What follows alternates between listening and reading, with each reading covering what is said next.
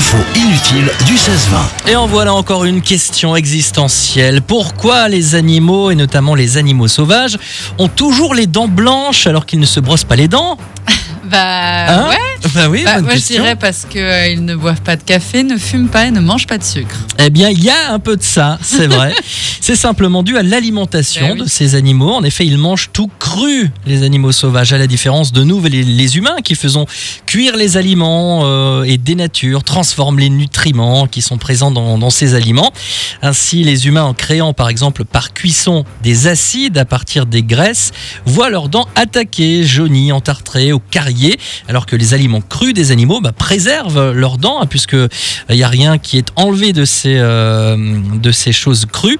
Euh, par exemple, les dents des chats ou des chiens que nous avons à la maison, elles jaunissent.